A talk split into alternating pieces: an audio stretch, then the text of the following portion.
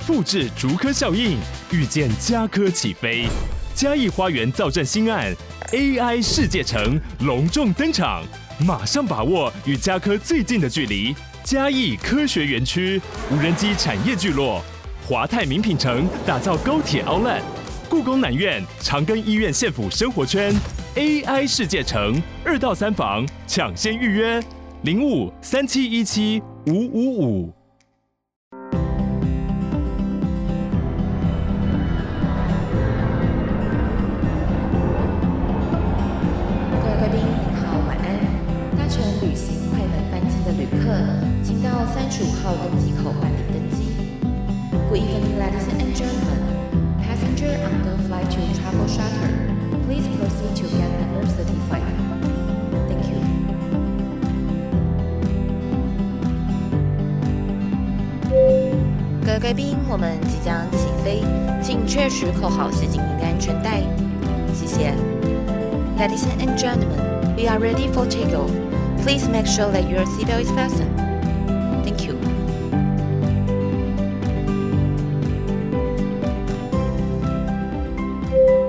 Hello，各位听众朋友，大家好，欢迎来到旅行快门，我是 Firas。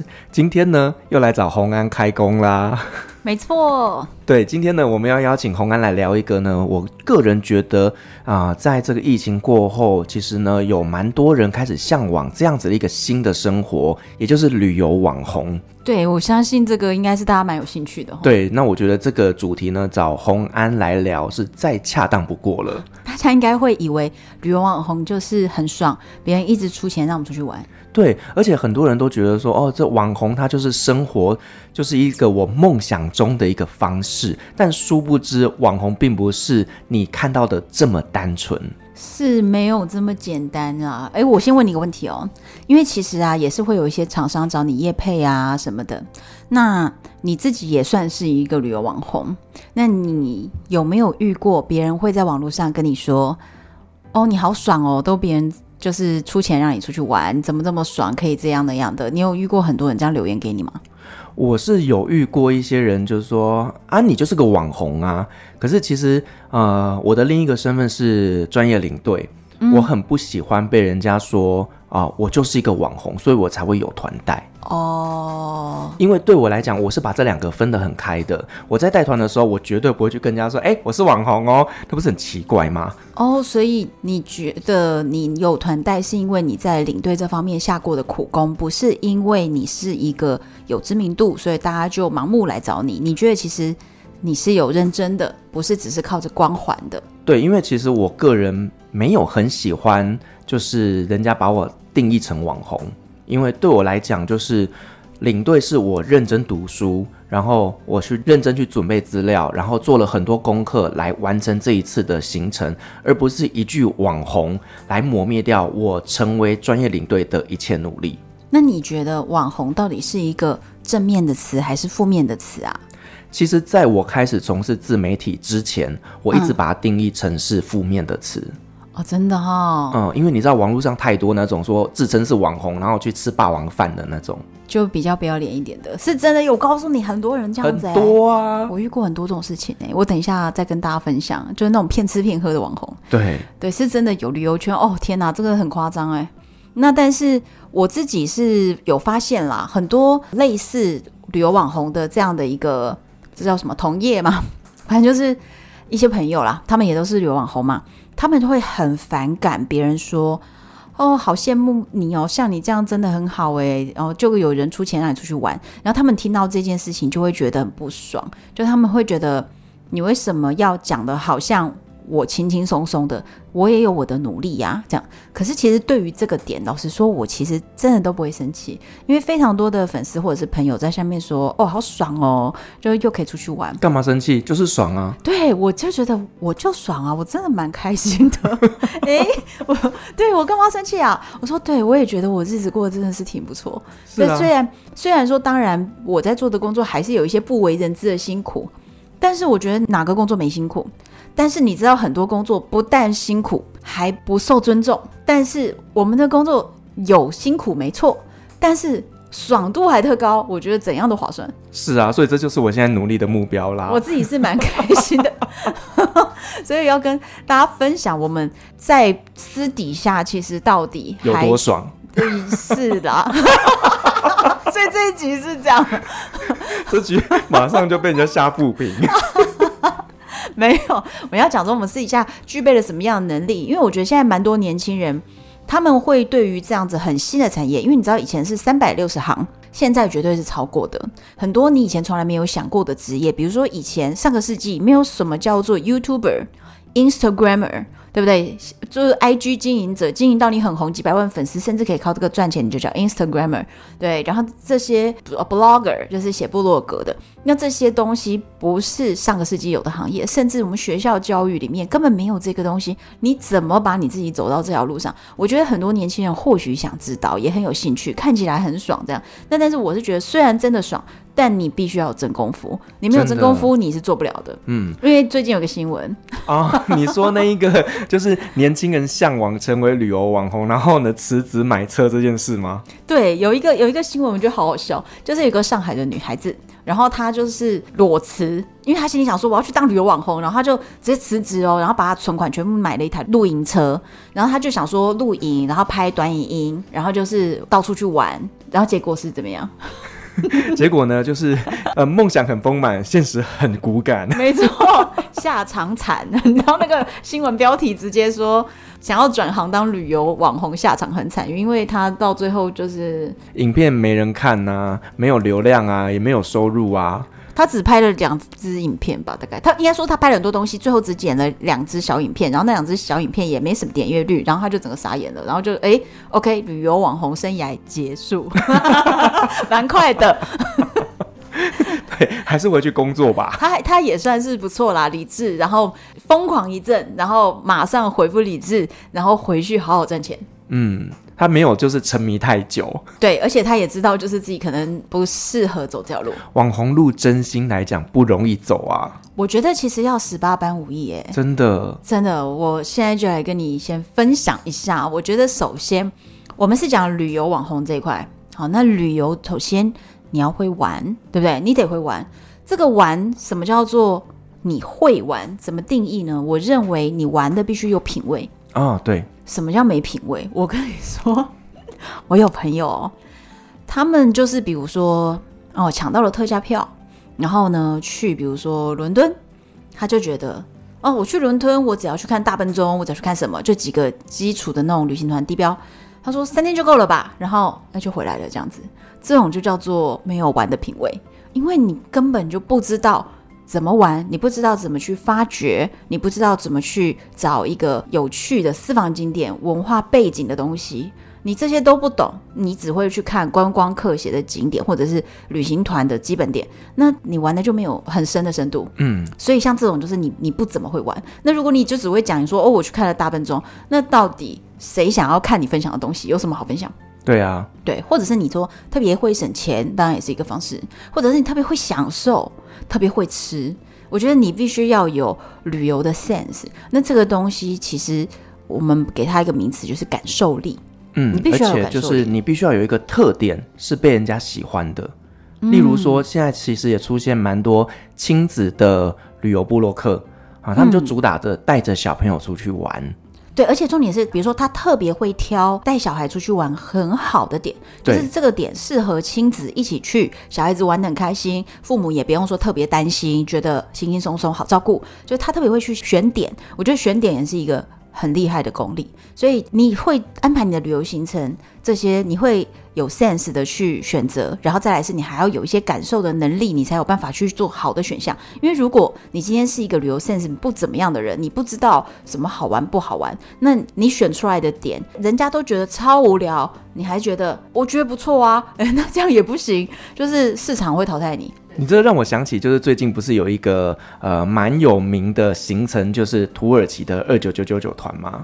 这个哦，好夯哦，这个话题最近真的是夯到爆炸。对，然后呢，就我去看到这些网红推荐他们用的文字叙述，真的会让我觉得你睁眼说瞎话。其实我觉得哦，这就是你看哦，同样一个土耳其团，就拿最近这个新闻举例，同样一个土耳其团，有人二十万，因为我大概一个多礼拜前跟小 S 录影，然后小 S 他就说他公公婆婆才去土耳其玩回来，一个人的行程费是二十万，然后但是呢，我们节目上面居然说现在有一团二九九九九，所以他就觉得怎么可能？就是小 S 还在节目上说。哎，是不是我公婆其实是花了三万块，然后给我报二十万？其实不是啊，就像同样一个地方，你要怎么玩才能好玩？比如说，我就举个例子，巴黎铁塔，你今天走到它底下，往头上看一眼，你也是来了巴黎铁塔。你要走上去它的瞭望台，你要走的还是你要搭电梯的？这个价格不一样。再来呢，你要上去它的景观餐厅里面吃一顿餐，这也是巴黎铁塔。你要哪一种？这都是巴黎铁塔，你不能说它不是。嗯，对对，所以就是我觉得呢，就是网红他其实在这个感受力的部分，真的是要花一点功夫去琢磨的。例如，你要怎么样把这个文字写得漂亮，照片拍得好看，让大家仿佛跟着你一起到了这个地方。我跟你讲，这个东西还就是能力要很多，要再来是刚刚讲到，你要有所产出嘛。因为如果你只是自己感受，然后你就放在心底了。那当然不行啊，所以我们要如何把它铲除？那铲除就分了很多的类别，而这些东西都需要一件事情，就是你要有逻辑啊。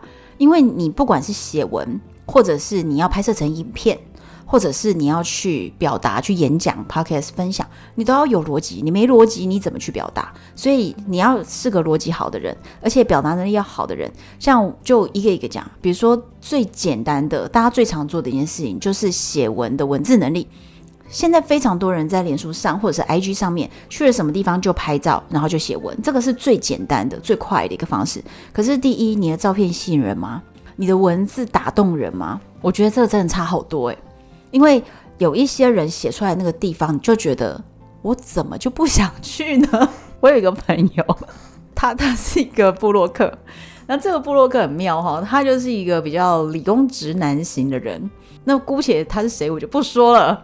他每一次去一个地方回来，他就会想要开一个小讲座。可是他的文章是属于那种资讯型的，就是会更新去哪边要怎么买车票，怎么样便宜，然后上哪一个网站，是这种资讯型。那他开讲座，你总不能一直讲这个嘛？可是问题是他的讲座啊，他也就只能讲这个。所以他讲座讲完以后，我们有去听的朋友都会说。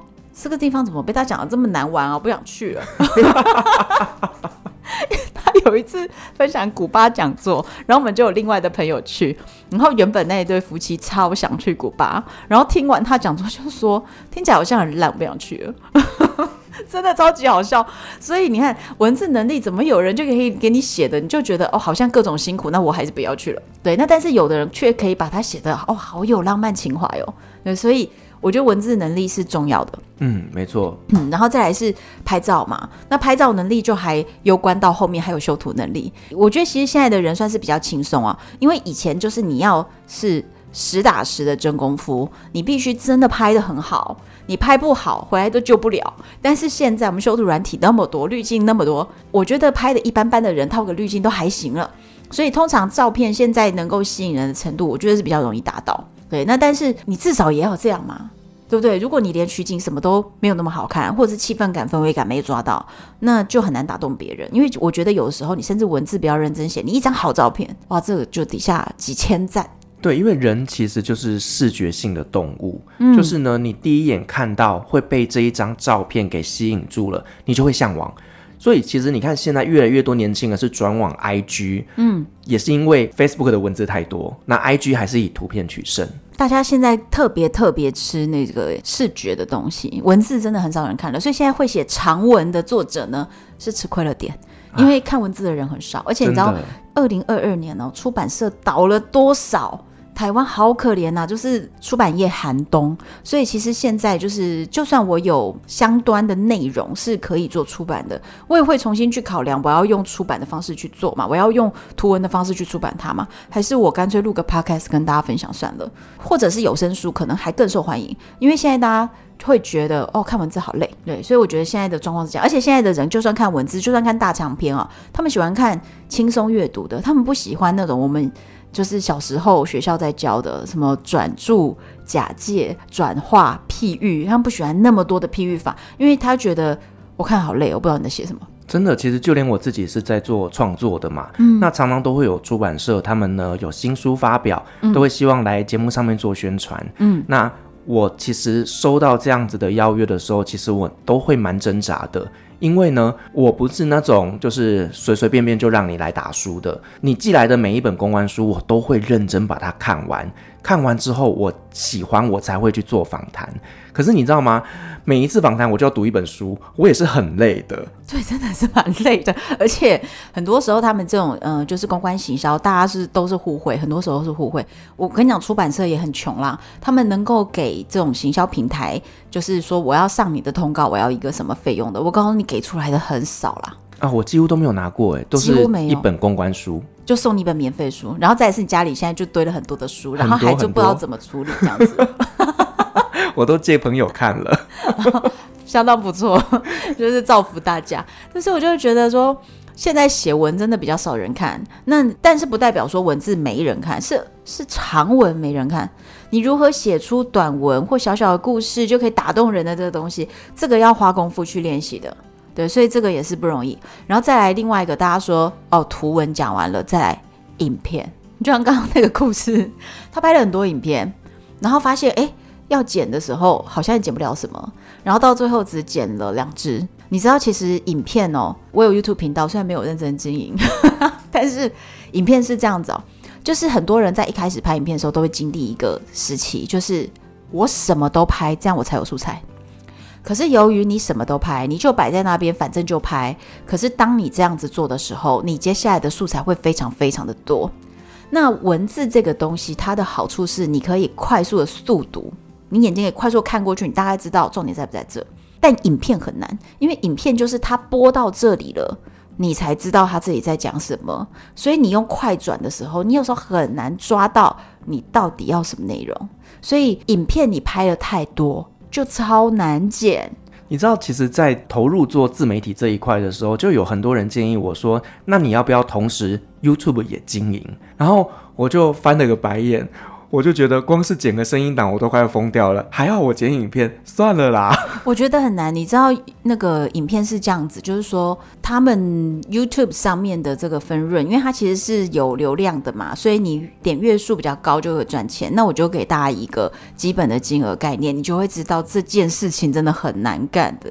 就是呢，你如果有一百万的点阅数，就是这支影片有一百万点阅，代表这支影片可以给你带来台币三万块的收益。这么少啊？非常少，真的很少。而且这不是我说而已，你们想说哦，台湾是因为你没有经营好，所以你才只有这样子？不是的。是瓜吉也都这样说，对，真的，你去问瓜吉阿迪，你看他们如果有谈到这样内容，真的就是讲一百万的订阅只有三万块台币的收入，所以这就是为什么他们要很稳定的不断产出和大量的拍片，因为他可能有两千支影片在上面，然后每个都有百万点阅的话，那这样他就有钱了。可是如果你没有那么多支影片的时候，像旅游网红，其实你没有很稳定的出去旅游，你真的拍不出东西。所以像《融融历险记》，大家知道吗？《融融历险记》。你看他每年要花半年时间在外面旅游，然后回来就是疯狂剪片，就是其实是很辛苦。而且蓉蓉她真的，她有一天在脸书上写说：“我为什么一开始要夸下海口一周两更啊？一周两次更新，他想要了自己的命。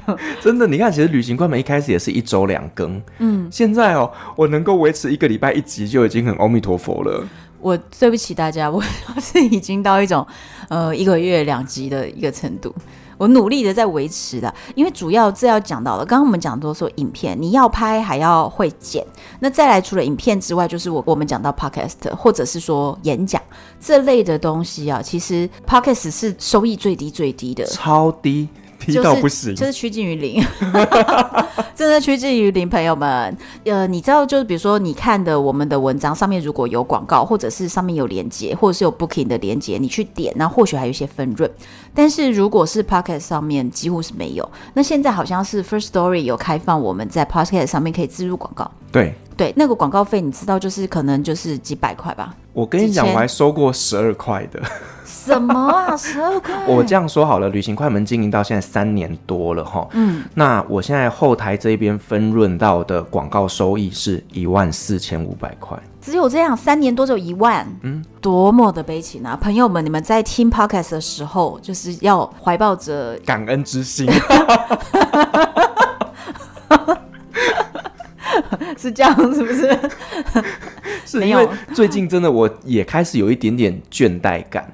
但我努力想要把它克服啦。我跟你讲，我这我不好意思叫听众感恩，但是我是觉得蛮感恩听众的，因为要不是他们一直留言给我们的话，我还真录不下去，因为没赚钱，真的。而且你看，像我是我自己家里工作室，我就可以录音的。可是其实很多人家里并没有那么方便录音，你知道吗？我每次去录音室，我光车程单趟就要一个小时，然后还要花录音室的费用，一小时多少钱，对不对？对，一小时少说来一个四百。对，还要花这个录音室的成本，然后再来就是回去的剪接的时间。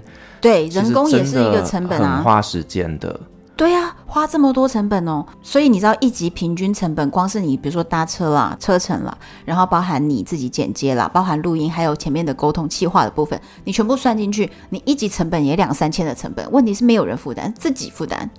所以，朋友，请点一下那个旅行快门底下的这个抖内的链接。抖内我待会直接放在说明栏的第一栏。真的是很辛苦啊，对。所以其实能够经营 Podcast 的人绝对有副业，因为如果你靠 Podcast，你早就饿死了。当然，如果你今天是像呃瓜吉啦、百灵果他们是在这种 Top Ten 的这种，他是真的可以靠 Podcast 来。维持一个稳定的收入的，没有没有，我认为维持稳定收入的真的没有多少个人。像瓜吉，他基本在 Podcast 他不是靠着赚钱，他是靠他的 YouTube 频道。我觉得一定有的是谁啦？那个股癌啊，对，我告诉你，股癌业配金额超高哎、欸，可以公布吗？他他有公布吗？待会私下跟我说。我我跟大家讲几位数，一分钟、两分钟的业配，就是那种你中间可能置入一个口播稿啊，在股癌里面的话。就是大概要六位数，而且不是小六位，是大六位。对，就是像他们这样子，呃，流量是非常非常庞大的，他们确实是可以靠 Podcast 来维持他们的生活。可是，如果说像是我们这种小节目，我跟你讲，我们光是在旅游圈排名前面都不可能赚到钱。你必须在全台湾的 podcast 前面最前面的才会赚到钱。你进百名榜的，我告诉你，大概超过二十名以后没有什么钱赚。对啊，我也进过百名啊，我们都百名榜很多次。但是我跟你讲，我们进就是全台的百名榜排行，中文市场的百名榜排行都没有办法赚到钱，大概有前二十名可以赚到。真的超过二十名之后的都没什么好说了。对对，所以大家就是赚这些东西，偶尔有些也配，就是没有什么没有什么收入啦。但是你看哦，Podcast 对于声音的要求有多高，远比你拍影片还高。而且包含你的谈吐这些东西要求，因为我觉得当大家已经看不到画面的时候，对你的声音是更加在意的。所以他们光是听声音，可能十五秒、三十秒，他就觉得他要听或不听了。所以这个实在是很吃你的那个声音的好感度，他跟你频率有没有共感。对，所以其实像我自己本身的收入也不是靠 Podcast 嘛，就还是有在带团呐、啊。那一定的，对啊。可是你当开始带团的时候，那会不会压缩到制作 Podcast 的时间？那一定会，一定会，因为 Podcast 制作时间太高了。那像演讲，演讲的话就是一定会有所谓讲师费。那演讲就有分你自己去开演讲、开讲座的，或者是受邀演讲。那但是这些东西也都是要讲到的下一个能力，就是你必须要有同整力、行销自己的能力、业务能力，对不对？因为你不是只是静静的坐在电脑前，不管你是拍影片、剪影片，或者是写文，或者是修图，你不是只有做这样了。你今天如果要开始做演讲，要做。网络行销要做社群经营，如果你要从这些去经营的话，你才能跟你的粉丝做比较大量的互动。那有比较好的互动的时候，也才会有一些人家的那种厂商来找你说要不要开什么团呢、不管是厂商还是旅行社，旅行社会找旅游网红说你要不要开一个网红跟粉丝出去玩这种带团。那我其实，在二二年初的时候有开过几团，就是澎湖。马祖、金门的王美团，就是带大家去玩。那因为那个时候反正大家都出不了门嘛，所以那个时候我开过几团。但是其实像现在很忙了以后，也没有办法再开这个团，而且开这种团其实也累，然后真正赚的钱很少哎、真的很少。但无论如何比 Podcast 多一点啊，真的很少。你们听到都吓一跳，就是一团可能也没有赚个一万五，可能没有。对，所以就是。真的就是很多的部分都没有，所以这就是听到这边就发现，怎么这个好像也没赚多少钱，那个也没赚多少钱，所以这就是为什么你会发现所有的旅游网红，大家都必须要有十八般武艺，因为你每个项目都得经营。所以比如说你要写文，要拍照，诶，像最近蓉蓉在摩洛哥拍的照片，哦，我吓一跳，诶，我就说你是被 YouTube 耽误的摄影大师吗？哦，他拍的沙漠好美哦，嗯，我有看到，吓了一大跳，对，所以他其实很会拍啊。对，所以写文的能力、拍照的能力，还有拍摄影片的能力、网络行销能力、社群经营的能力，你的表达能力，还有你有逻辑能力，再来你还要能够赚开团的钱，那你要有号召力，你要有行销自己的能力，跟旅行社合作谈业务，对不对？你才可以去揪团，因为旅行社这么多，网红更多，所以旅行社要找哪个网红合作呢？你必须要确认你自己可以，而且你要揪团的话，那你跟一群粉丝出去，你有没有按捺住你的粉丝的能力？对，你要把他们顾好啊！对，这个就是又跟领队一样，对不对？你要有这种类似领队的能力，然后再来，或者是要开团购，很多很多现在很多超多人在开团购，你有开过吗？我不开，为什么？我怕自己卖不出去。有没有粉丝是 Firas 的非常铁的铁粉？你们就在下面留言，Firas 你开，你卖什么我都买。你就这样写，我好希望有这种信徒哦。好，我们就 就是，如果你是，你就留言，这样子 Firas 才会开团购。对，因为其实我在旅行快门刚开始在经营，还没有什么流量的时候，就有一些朋友找我帮他们卖商品，嗯、然后呢，最后好像就是什么都没卖出去。哦，真的吗？其实有难度。我跟你讲，其实光是叶配，你别想说叶配那么简单，我觉得不是哎、欸。然后叶配其实每次压力都很大。叶配分两种啊，一种是。我们就是谈一个代言，然后就是我帮你把这个东西 po 出来，我说它有多好，我的图很漂亮，文文写的又有条理，文字又优美，然后这些我就给你了。但是呢，卖多卖少不干我的事，我就是收一个代言费或者是一个写文的费用，就只收这个。好，那另一种呢，是我们不收基本的底薪，但是呃卖多我就赚多，卖少我就赚少，这是另一种产品分润。对，可是你知道这个分润压力就大了。因为如果说你开了几天，比如说现在开团都开很短啦，因为你拖长了，大家也不记得嘛。所以开团就是团，比如说十天、两周，差不多这样。有的只开一周，很多团都很短。那这么短的团呢，你平常就得去养这些粉丝，然后经营社群，让他们。觉得哎，你选的东西都还不错，那他们才会跟随。好，那这样子的团都这么短，那每一团你要做的事情却很多。比如说你要拍照，你要拍小影片，你要写文，你要分享，然后在开团的时候，你还要不断的在群组里面各种各种的提醒大家要要买的赶快啊什么的，然后还要有一些真实分享等等。像上一次那个鞋靴派对找我开的靴子团，也是我跟 Echo 有一天就突然就开了一个直播。我们讲说，不然开直播讲一下好了，因为我觉得只看漂亮的照片没有办法去形容那双靴子有多好穿，那个真的是蛮厉害。所以我们就特别又开了一个直播去讲它。然后开完直播之后，把影片下载下来，又想一想，嗯，那不然就剪个短影音。而且你知道这些东西都是在变呢。你知道在疫情前的时候，非常流行的 YouTube 的做法是。一集十分钟的影片，每一集都十分钟，嗯，然后像电视节目这样在做。比如说木曜四超玩，他们就是从那个方向去把它做起来的。所以你会觉得看 YouTube 就很像看电视节目。可是现在不流行了，你知道这三年疫情改变多大？现在流行九十秒以内的直视的短影音，没错，因为受到抖音的影响。然后，所以抖音影片又被 copy 到 Facebook 里面的影音，所以现在全部都是这种直视的小影音，而且他们要很短的一个小影片，就快速的跟你讲什么东西。比如说我我讲一种影片，大家一定知道，那个就是属于美食挂特别长，这样就说：嗨，大家好，今天带大家来聊一下比如说呃宁夏夜市，然后宁夏夜市我最喜欢吃的摊呢，跟大家介绍。首先先来一个蚵仔煎，再来来一个什么，最后结束是一个什么，然后讲了每一个东西口味不错，然后都有把对方的那个招牌都拍下来，只有九十秒哦，他就讲了可能五到六道不同的餐点，然后接着说你们来宁夏夜市都吃什么呢？留言给我，然后就讲九十秒把所有宁夏夜市讲完，这种现在的流量超高。超级高的，对，因为我自己也爱看，对对对对，然后有时候看一看就觉得，等一下等一下，他说他是哪一摊，你就很想知道，对。可是美食算是网红里面比较好入门的一个路线啦，因为台湾人本来就比较喜欢吃美食，然后再来是到处到处都有美食。可是旅游就不是啦，比如说我拍摩洛哥的短影音，那看到的人多，但是能够来的人有几个呢？对，因为毕竟它的门槛就那么高，它距离就那么远，需要请的假就那么多，对不对？它的团费就是这么贵，没错，对，所以你派短影音也没有用，大家会觉得很羡慕，会 follow 你，但是会有几个人真的去？对，然后大家或许点赞这样，但是很多人甚至会觉得啊，反正我也去不了那么远的地方，他们不看。所以比如说，就连旅游，它有分地域性，有分市场性的，嗯，全台湾最夯、最夯，而且最赚钱、最容易快速转换现金的。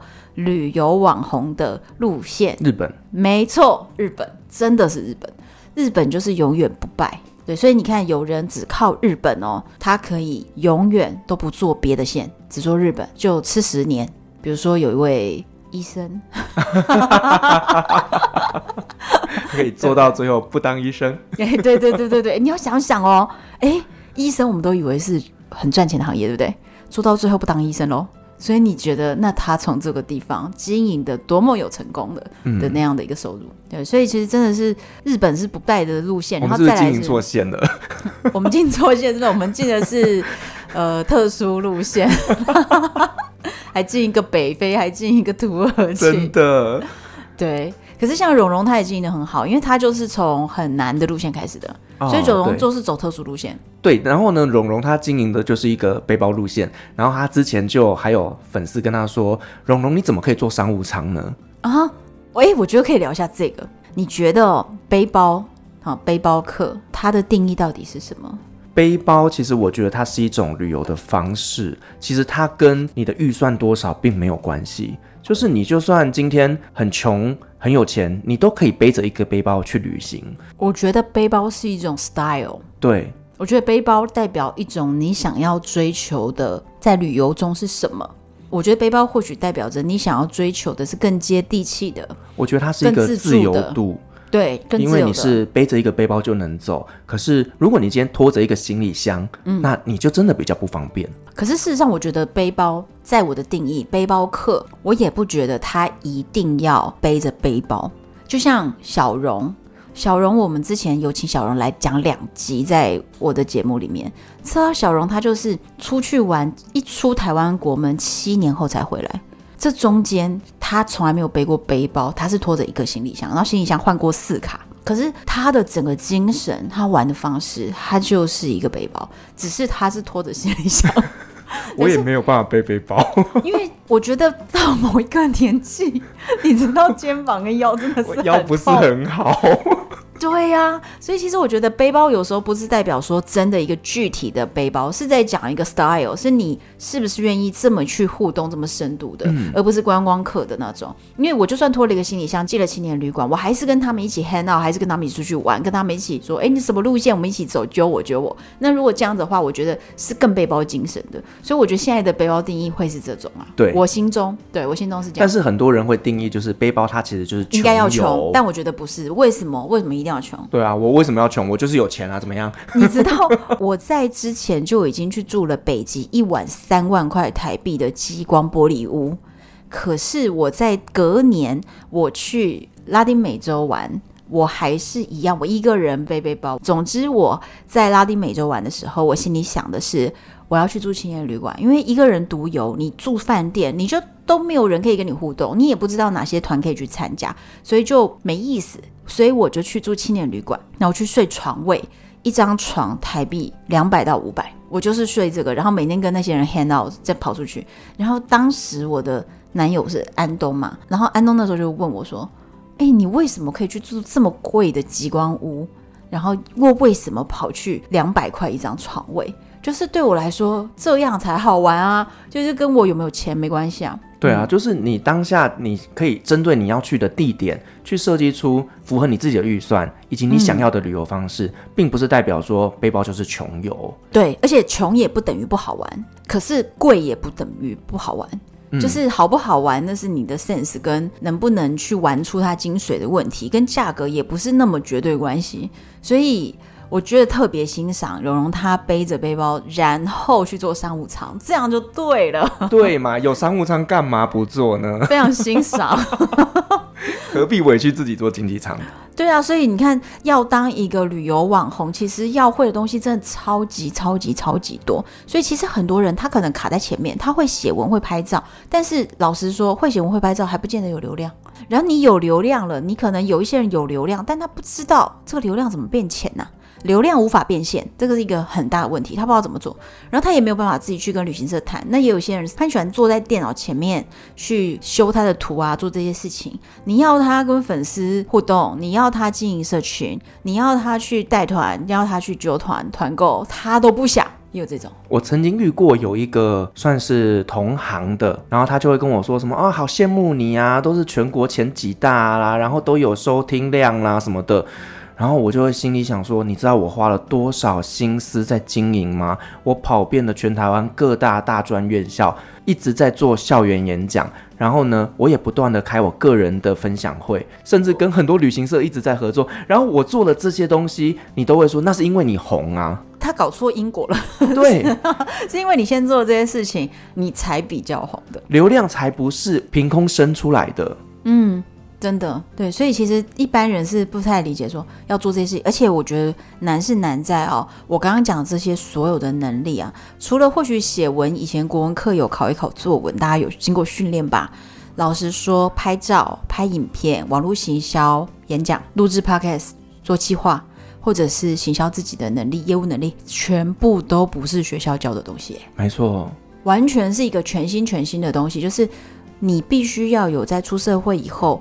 一看到新的产业发生了，一看到新的平台出现了，你就要知道你怎么去做，你要怎么去学，然后怎么去找到资源，如何从网络上学习，然后如何去尝试，就是你要有一个自己从头到尾的学习力，你才有办法做到这件事情。因为没有人教，基本上，嗯，然后真正厉害的人，像 Podcast 那个时候不是好流行，还有人可以 Pocket 自己做一做，然后开课，因为学校没有教。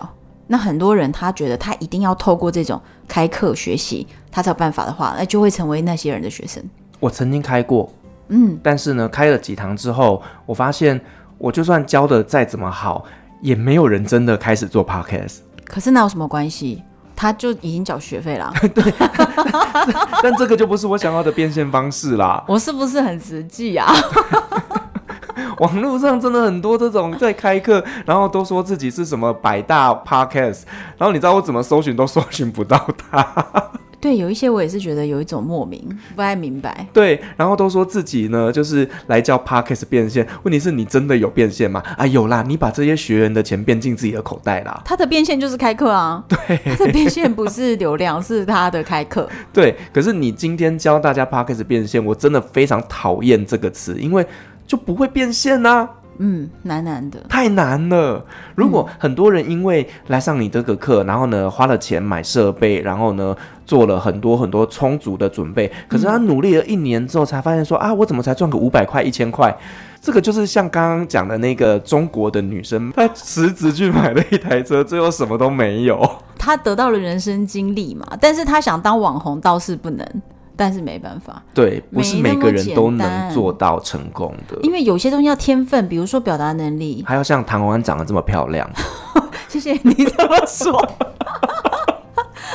我觉得表达能力什么有些没有办法哎，好难练哎。你想，你从小到大这么多机会在学校去练习你的表达能力，你都不去做了，那你这个部分就很难呢、啊。对啊，很多人都会说，哎、嗯，为什么我口条这么好？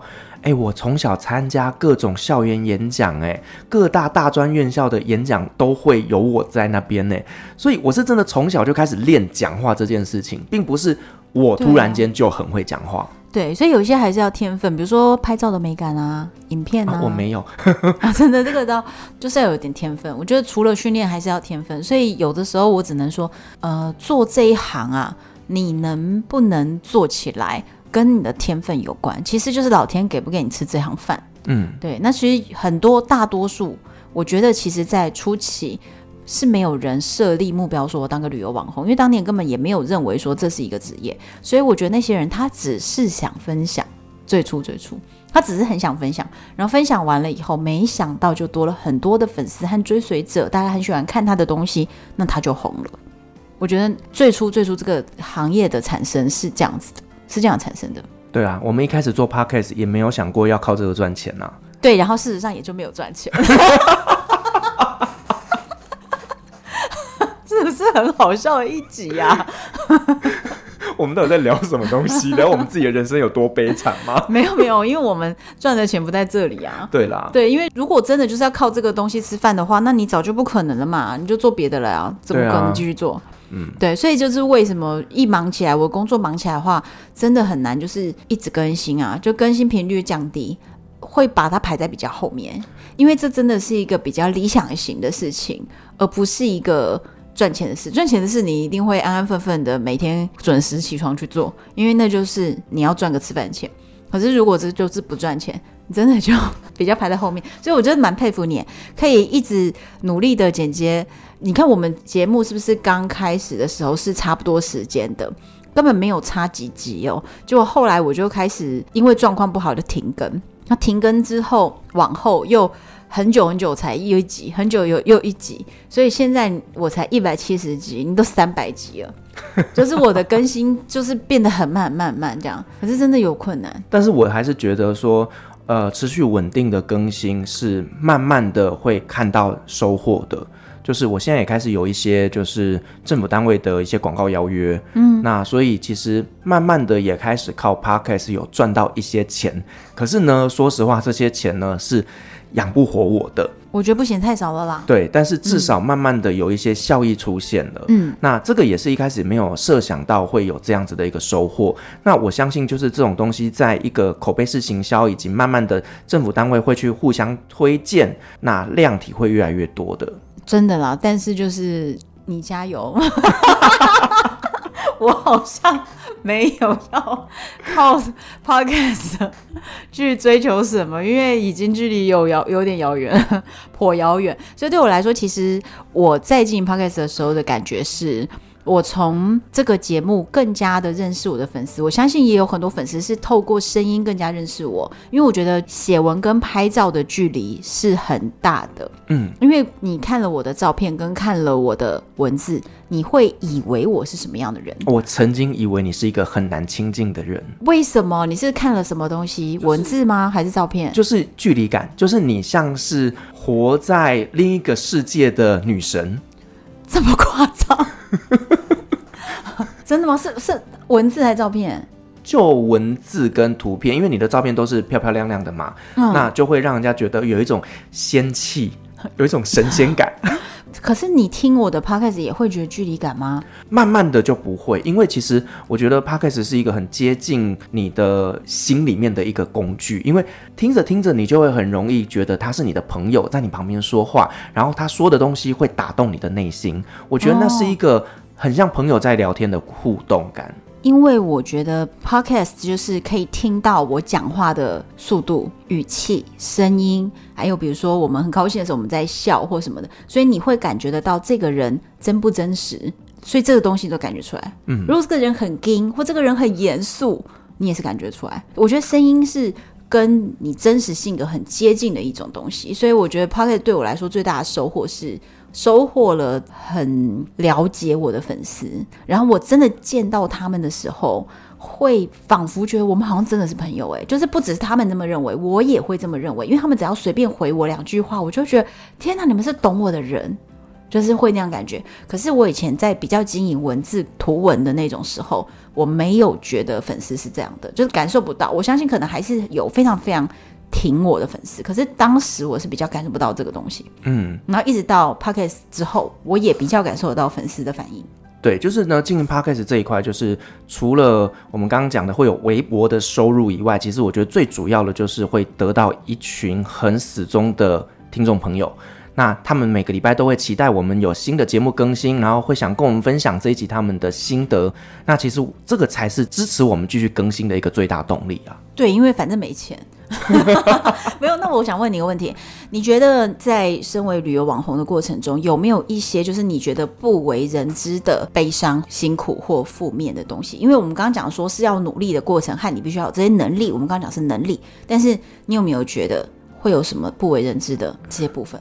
我觉得其实很多哎、欸，切心的时候，测心就是，嗯、呃，我觉得大家如果留负评的时候，其实偶尔我会往心里去。对，就已经不赚钱了，然后我还要被你骂，对嘛？对嘛？怎么这么残忍？对啊，我曾经有过一次是我在就是心情很不好很不好的时候，可是因为我其实从十几年前。就一直心情很不好，不是？你有忧郁症的你？没有，我就开始一直在经营社群，从粉丝团啊什么的，一直都有在经营。那我也很清楚的有一个认知，我讲这个认知，如果你今天只是一般的，就你不是一个网红，你也不是一个经营者，你只是一个使用脸书的人，你不知道有没有想过啊？很多人把脸书当成自己的日记本，你今天高兴不高兴，你都写，可是。我当时就已经有一个认知了，因为我今天是一个比较算是公众人物的人，然后又是一个有在经营的人，所以脸书绝对不能是我的日记本。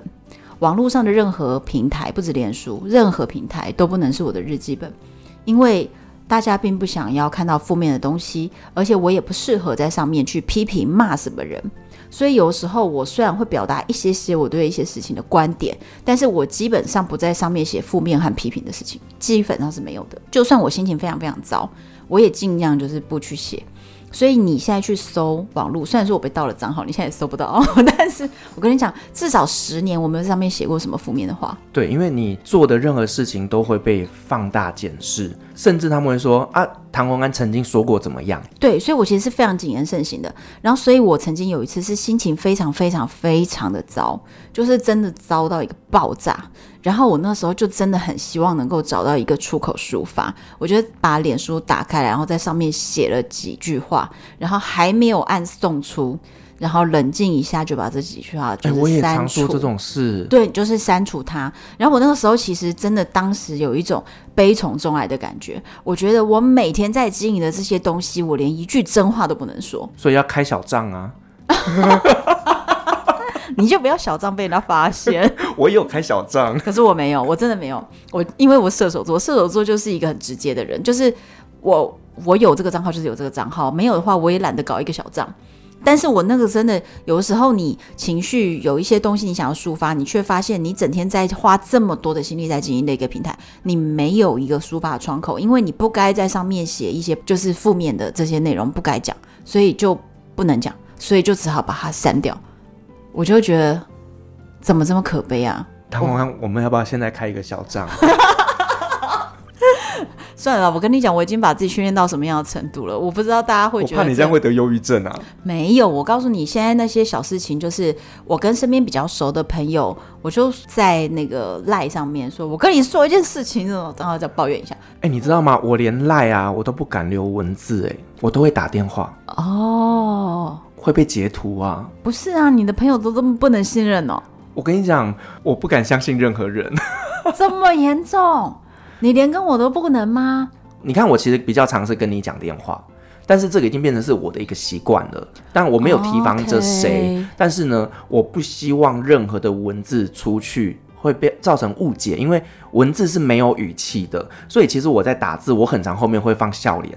就是我没有生气的意思，就是我一定会有我当下的表情，不想要被人家错误解读，所以我现在都是用讲电话的。哇，你看我们是不是活得战战兢兢？好辛苦哦，我们 我们还不算最辛苦的。我告诉你，中国的那些偶像啊，他们就是随便一个人的那种微博粉丝追踪数都是四千万、五千万、六千万。你知道台湾也才两千三百万人，你知道吗？所以他们那种。有这么多人在追随的艺人，更是活得一点自我都没有了。哎，对，偶像还不能大便，天哪，很可怜啦。所以我我会觉得，有的时候，你知道，你知道王菲啊，嗯，曾经讲过一句话，她说：“我对我的演艺事业只有一点，我觉得不满意，是什么？就是我太红了。”你觉得她讲的真不真实？真实，人家可能会说：“哦，你这太凡尔赛了。”那“凡尔赛”这个词是很大陆的词，意思是说，就是你明明就这么好，你还要讲那一刻不在乎，这个就叫做凡尔赛。比如说，呃，念北大的人，他就说：“哎呀，我念的不过就是个北大。”你就觉得、哦，天哪，太凡尔赛了。那他就讲说：“哦，我就是太红了。”我觉得他是真心的，他不是在凡尔赛。但是当然，大家开玩笑说：“哎呀，王菲是有够凡尔赛。”但其实不是。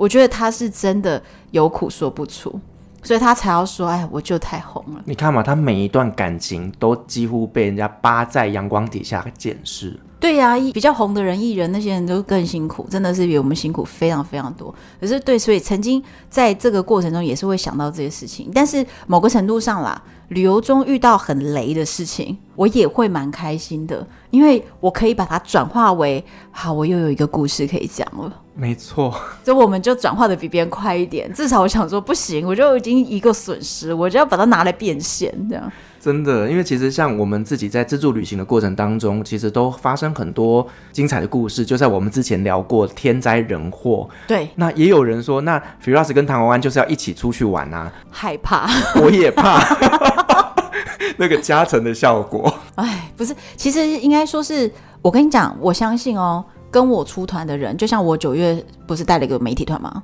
其实我在这个媒体团当中，当然是也是觉得我有各种操心，但是那一团的人是很天使的，是很天使的一团。然后他们是一定在这个团中觉得，就是我把他们照顾得好好的。那当然不可避免，比如说你说哦沙漠下雨啦、爆胎啦，哦这个真的没有办法。但是我觉得大家并没有感觉到说旅程不顺利，并不会这样觉得。只是我们真的从头到尾是各种操心，嗯，没错。而且我觉得最重要就是那个解决问题的能力。对啊，就是我们虽然说在旅行过程当中遇到一些大家没有办法想象的有趣的故事，嗯，可是呢，我们都化险为夷了，我们都把它处理好了。然后我跟你讲，节目最后我们剩下一点时间，我们要爆料，爆谁的料？我就要跟大家讲，夸张的旅游网红怎样在网络上骗吃骗喝，怎么样去骗厂商。哎呦哎呦哎呦哎呦！这是不是应该要讲？流量密码来了，来了，必须。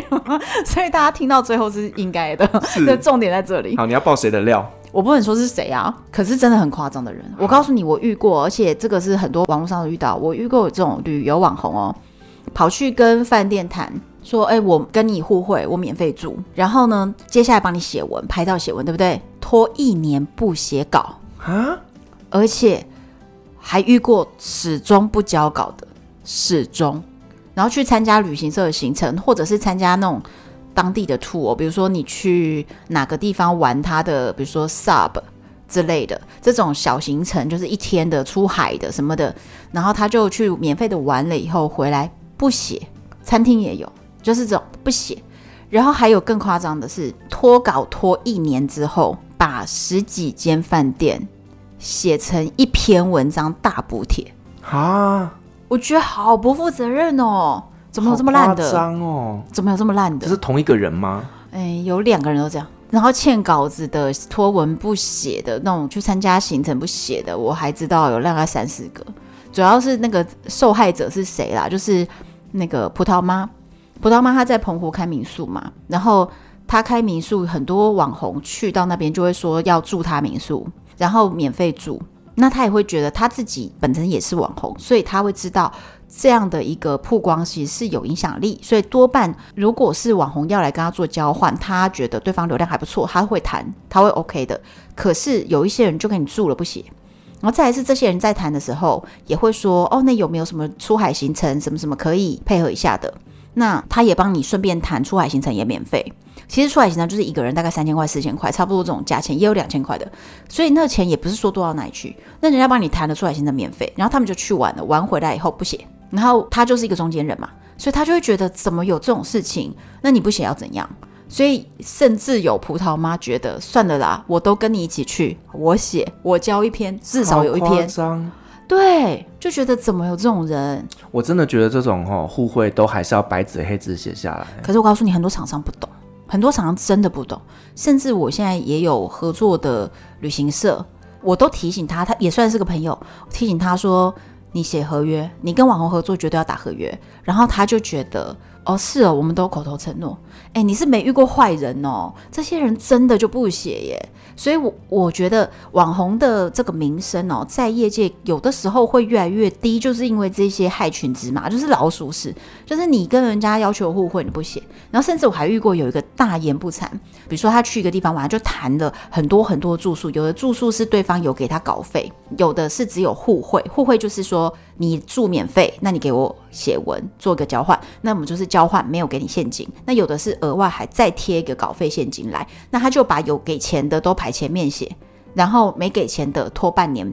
那你问他这个怎么那么久没给？他说那他就没给钱，他就只是互惠啊，互惠本来就排后面。诶，可是我说排后面也不是永无止境排后面呢，因为你如果永远都案子再往前插下来，你会不会一年后你也给不了这个稿？因为你就是排后面。所以我就觉得这种人真的很不道德。很多网红真的是靠这样骗吃骗喝。嗯。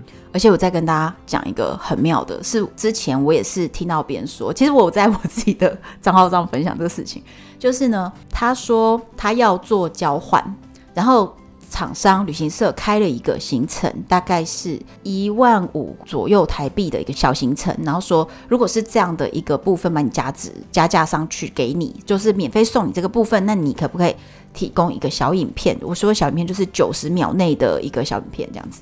然后对方呢就决定要开价，他说你这样子不合公平的原则。然后旅行社就想，哎，不合公平原则是怎么样？难道呃一支小影片的报价是超过我们预期的？那到底该是多少钱？就客客气气问他说，那想请问一下，一支九十秒小影片这样的话，你觉得应该多少钱？然后他们就请经纪人过来报价说，呃，一支九十秒的小影片。通常我们不会是报这个价，我们是四十五秒的小影片，哎，时间直接砍一半哦，然后台币十二万，所以你想要拿一万五的东西来跟我们做交换，我们觉得你想占我们便宜，哇，就是你就觉得嗯，OK，其实我认为啊，每一个网红，你自己的流量和你自己的粉丝数，这当然是你去报价的一个底气，没有错，但是厂商要怎么去分辨？哪一些网红是真的？哪些真的替你带来流量？还是哪一些只有一堆人按赞，但是没有流量？然后再来是他这个网红的 TA 能不能真的转换为你的订单？因为很多网红是他就是闭眼按赞，他不管怎样，这个人我超挺的，就是赞。但是他会不会去定这个行程？会不会去买你开团的商品？这又不一定了。所以这个就是厂商要判断的一个要有智慧，真的很难。对，因为其实有时候这种啊、呃、网红他们提供的数据，当然他都给最漂亮的，他可能就是、嗯、哦某一支影片破百万，那可是其他的影片都只有一万，嗯、可是他不会告诉你他只有一万啊，他会告诉你我最高流量一百万，让你以为他好像哎每一支影片都这么红，那进而呢你跟他合作完之后才发现说哎怎么这一集只有一万。对，所以其实网红他们在呃做报价的时候，很多时候为了要把自己的身价垫上去，他的数据很多都是碰红的。当然还是会有一些拿出最好成绩，这个是人之常情。但是厂商真的要好好分辨。可是我告诉你，以我在这个圈子里混了这么久嘞，我觉得懂这些事情的厂商很少很少。真的很少，他们不知道该怎么做，因为厂商只知道如何开发商品，他们不懂得行销这一块。对，行销，而且网红行销是很新的东西啊，对，就是越来越新，而且永远都有在新的东西。所以你看，多了抖音，多了短影音，多了九十秒的 Reels，这些东西多出来以后，网红急着去学，学了以后又要跟这些厂商做报价，厂商也没有一个报价依据。对，所以这些东西就是去尝试，都是血汗呐、对，而且因为我也很常会接到一些厂商他们寄来的信哦，那一看就知道复制贴上，一看就知道、哦、名字还不对，对，一看就知道根本没有认真研究过我的 TA。嗯，对，所以其实收到这种信，其实我也都是已读不回。哎、欸，其实我觉得至少你还算是有良心哎，就是你觉得那个 TA 不符合你的，你其实就是会拒绝。有的人不管哎，就是反正我就是开价，你愿意付钱，那我管你 TA 能不能转换，我不管啊，我就是照样做。有些人是这样子的，嗯，对不对？我很常收到这种洗发精的业配，我就心想说，我卖洗发精这样对吗？你还是合理的，毕竟你其实有头发，我觉得。觉得很好笑，那个什么瓜吉不是就跟洗发精夜配了超久的时间呢？对对对，然后赚钱呢。对，可是我我通常这种洗发精夜配我没有在接，还是我应该要试看看？你不能试一个啊！可是我通常夜配我有发现啦，因为我我觉得这些东西都要尝试，所以有时候我之前接过气泡水机，然后你看有靴子。但是行李箱或者是旅行用的小吹风机，这种跟旅行相关的业绩都会比较好。对，那但是对我来说，其实我都不是要靠业配赚钱，因为我真正的收入都不在这里。所以真正对我来说，我考量的是这东西我的粉丝需不需要。如果需要，我谈到一个漂亮价钱，大家买便宜，而且我真的是谈到全市场最低价，所以所有人去网络上其他平台去找，哎，都比较贵耶，那他就会来买。所以我为的是帮你们争取到最便宜的价格，根本就不是为了我要赚钱，我没什么没有什么好赚这个。这这超少的，对，对，这服务粉丝的心情在做这个业配，所以如果我觉得我粉丝不需要，我就不做这个事情了。嗯，对，所以像我自己也很少去做团购，因为我本身是一个物欲非常低的人，嗯、我是根本不需要去什么买奢侈品或什么的，所以对我来讲这些东西我自己都不会想要花钱买了，那我就比较不敢去推荐给我的粉丝，那我就比较喜欢接的就是一些政府的案子。例如说交通部啦、观光局啦，他们有一些新的一些节庆啊，要宣传啊，我比较喜欢接这样子的案子。这个其实就是一个宣传出口，然后就等于是你帮他做宣传，但是没有什么业绩压力了。对，就是结案的时候给他一个后台数据，嗯、这样就好了。嗯，这样子其实真的是比较适合你。嗯，所以你看，大家想一想，这个旅游网红哪有这么简单？真的，嗯，断了这个幻想吧。没有啦，我觉得我跟你讲，因为其实你有发现刚刚讲的所有事情，就是你前面累积起很多，累积期很长，然后再来是累积期不太有收入。你知道谁最适合做？谁？大学生哦，他们不是时间最多了吗？你整天在那边打游戏，你要不要研究一下怎么剪片啊，怎么拍照啊，经营一下这个社群？我觉得就不失为一条出路。然后你就毕业即就业，对不对？我觉得蛮好的。对，毕业即创业。是蛮不错，而且对他来讲，等于是说也是一个新的技能。对呀，对啊，所以我觉得这个最适合大学生啊。所以今天听到朋友们，如果有大学生身边的，就是比如说亲戚啊什么的，就可以给他们写这些建议，觉得还不错。反正他们闲着没事。对，但是呢，你知道大学生他们的 TA 也都是大学生，都是比较年轻，消费力比较低。其实经营旅游这一块是比较辛苦的。没有，他可以接一些大学生需要的东西的业配啊。哦，也是哈。对嘛，他业配就不要接那个我们这种高价的东西。可是我跟你讲，年轻人有年轻的客群，大学生有大学生的客群，所以大学生他有他的需求，所以他如果他今天接的业配都是符合大学生要用的，那也行啊。比如说游戏点数，不是我开玩笑的，我怕大家觉得我是不是对大学生有误会？没有没有，我很了解少年啊，少年他就是大家也是大学生，大学生啊，对对对，所以其实我觉得大家可以参考看看。好，今天呢很高兴邀请到洪安来节目上面跟我们分享了旅游网红呢他的整个心路历程，以及呢他的收入来源等等，也聊了很多呢网红。这个字的定义，它背后呢又有一些什么样不好的故事？好，再一次感谢虹安的分享，也感谢所有听众今天的陪伴。如果您喜欢我们的节目的话呢，别忘记给我们五星好评加分享哦。另外呢，我们在赖开有旅行快门讨论室的社群，如果想要跟我们即时聊天互动的话呢，都欢迎加入社群哦。相关的链接我放在下面资讯栏。旅行快门，我们下期再见，拜拜，拜拜。各位贵宾，我们的班机已经抵达，感谢您今天的搭乘。旅行快门每周三、周五与您在空中相会，祝您有个美好的夜晚，晚安。